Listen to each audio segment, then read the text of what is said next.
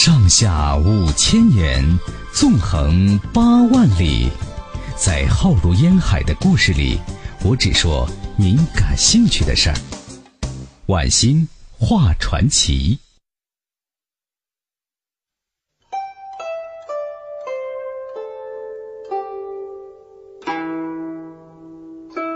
好了，说完了乾隆朝的文字狱啊，咱们说一说乾隆与《四库全书》。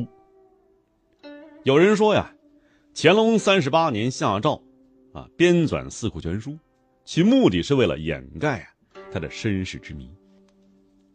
也有人说呀，是对汉族文化摧残的产物，是闭塞人们思想的工具，是与文字狱并行的文化怀柔政策。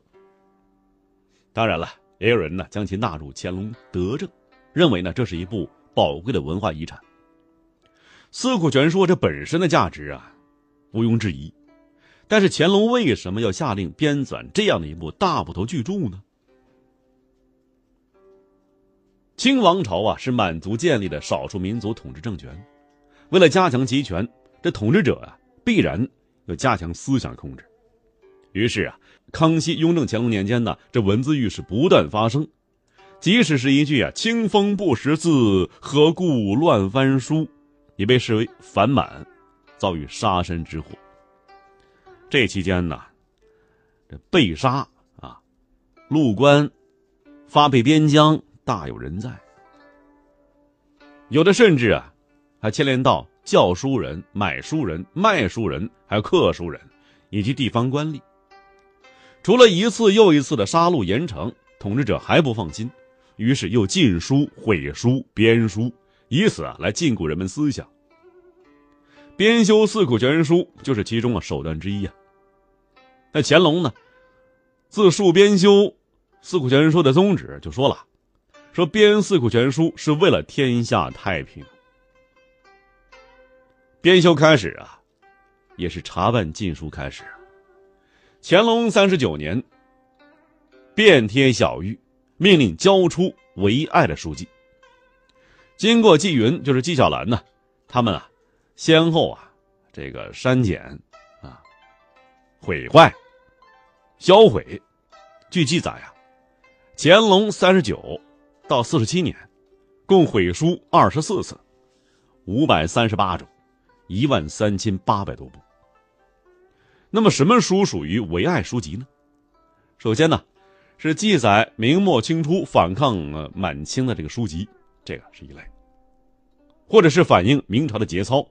比如说顾炎武、黄宗羲和王夫之、史可法等等啊，另外还有这个遭受魏忠贤迫害而死的索光斗、杨涟等人的作品呢，或者是讴歌他们事迹的书，也在禁书之列。那么其次呢，是记录满人入关之后杀戮汉人，比如说扬州十日、嘉定三屠等等罪恶行径的书。第三呢，是古今贬斥金元的一些史书篇章或诗句。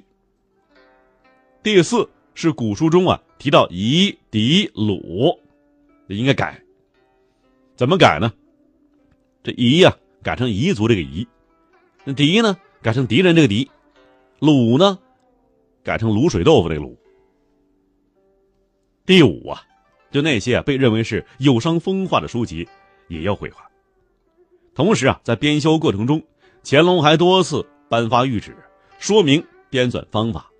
规定啊，凡是啊有关君臣名分、华夷之别的地方，必须严格按照以上几项规定予以修改，一字一句也不能有差错。于是啊，负责编纂《四库全书》的这管臣们便大肆修改，使一些著作失去了本来面目。的确啊，编纂《四库全书》不但改动了许多古籍，还烧毁禁绝了不少古书啊。进入内廷的远远少于能够编入四库的数量，而编入四库啊，又更少于能够留下来这个存目的数量。因此呢，我们看见的这个四库全书目录和全书，比起当时啊征集书籍是少之又少。尽管四库全书有很多版本，其中啊包含的书籍也是数量庞大，但是从编纂啊修建这个原则。还有编撰过程中啊，我们实在是很难全面肯定的，因为在保存人类文化的同时，也是对人类文化的一种大规模的破坏。当然了，我们呢也不应该因为《四库全书》的编纂过程中的修删改就不去读它，毕竟啊，这其中包含了当时学者的辛勤汗水和集体智慧的结晶。《四库全书》啊，这库管设总裁、副总裁、总阅官、总传官、总教官，而下设相关官员，这都是啊选派当时最有学问、有专长的文人担当的。比如说，总转官是纪云，就那纪晓岚呢。纪晓岚是一位传奇式的人物啊，尤其在民间口碑甚佳。清代著名学者朱云、于敏中、刘墉、戴震、于吉、姚鼐、程进芳、王念孙等等啊，都参加过《四库全书》的编纂工作。经过十年的艰苦工作呀，全书终于完成了。共收书三千五百零三种，七万九千三百二十七卷，分装三万六千三百零四册，分经史子集四部，故名四库。这四库全书啊，共誊写了七部，另外有副本一部，分藏于北京的文寒阁、圆明园的文源阁、沈阳的文硕阁。承德避暑山庄的文津阁，扬州文惠阁，浙江文宗阁，杭州文澜阁，而这副本呢，就藏于北京的翰林院。文寒、文元、文津、文硕，称为是内廷四阁，又称北四阁。大臣呢，经批准可以查阅。文惠、文宗、文澜，称江浙三阁，又称南三阁。乾隆皇帝南巡的时候啊，谕令读书人可以前往查阅，但是你不能啊私自携带出阁外。可惜呀，圆明园的文渊阁本毁于英法联军之役，翰林院的副本毁于八国联军之役，扬州文惠阁和镇江文宗阁毁于太平天国战火，只有原藏避暑山庄的文津阁最完整。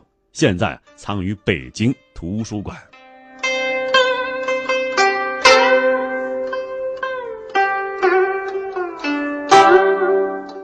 好了，说完了乾隆与四库全书，下面说一说乾隆选太子。这选接班人呐，和治国不同，会遭遇各种变故。乾隆选接班人这事儿啊，几乎让乾隆头痛了一辈子。为什么这么难呢？乾隆后宫佳丽不少啊，光是皇子就生了十七位。现在啊，想在十七位中挑选一个接班人，貌似是个多选题，但是并不容易啊。清朝和历代王朝是不一样的，他们呢在挑选接班人的时候，以立贤不立嫡为原则，每个皇子都有资格竞争啊。这也是为什么啊康熙王朝会发生九子夺嫡的事件。乾隆呢，受儒家文化影响，效法有嫡立嫡的办法，他最先立了富察氏皇后啊所生的第一个儿子永琏。其实啊，永琏排第二，但是啊，长子是庶出，就不是那大太太生的，不是太后生的，因此他算上是嫡长子。这永琏呢，自幼是聪明伶俐，气宇轩昂，再加上啊深得爷爷雍正疼爱，所以呢，在乾隆即位之后。按照这个雍正建立的秘密里处置，乾隆啊将他的名字写在密诏上，放在正大光明匾后。但可惜的是啊，乾隆三年，永琏呢夭折了。乾隆是悲痛不已啊，为了能给永琏厚葬，拿出密诏宣读了立他为太子的事儿，并且以太子规格葬了他。乾隆十一年呢。富察皇后又生下皇妻子永琮，乾隆再次将永琮立为太子。可是啊，这个太子不到两岁又夭折了。乾隆呢还想坚持立嫡，嫡长子吗？嫡子啊。可是富察皇后却受丧子之痛影响，溘然而逝，死了。接连的丧子、丧爱妻，这是人生之大不幸啊。乾隆呢也经不起打击，在为富察皇后办葬礼的时候呢，看谁都不顺眼。前来迎丧的皇长子永璜和皇三子永璋，由于啊不够悲痛，遭到乾隆训斥，并立刻被取消了立储资格。遭到打击的永璜啊，在惊恐和绝望中熬了一年，也病死了。接二连三的皇子死亡都和立储有关系啊，乾隆啊被折磨的伤了心了。就算继皇后啊那拉氏生下皇十二子永基，还有皇十三子永景，乾隆呢，也再也没有立嫡子的想法了。这也就意味着乾隆不再以嫡子为考虑对象了。乾隆不提立储的事儿啊，不代表他不琢磨。可是，在随后的十几年中，乾隆啊，他发现一个可怕的规律。什么可怕规律啊？就立谁谁死。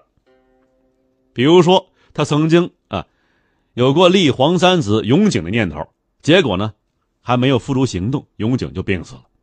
后来呀，他又觉得皇五子永琪不错，永琪也跟着病死了。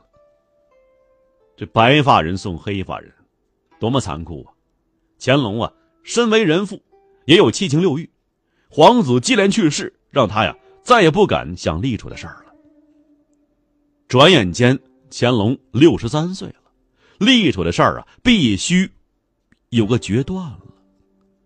那乾隆皇帝该如何立储呢？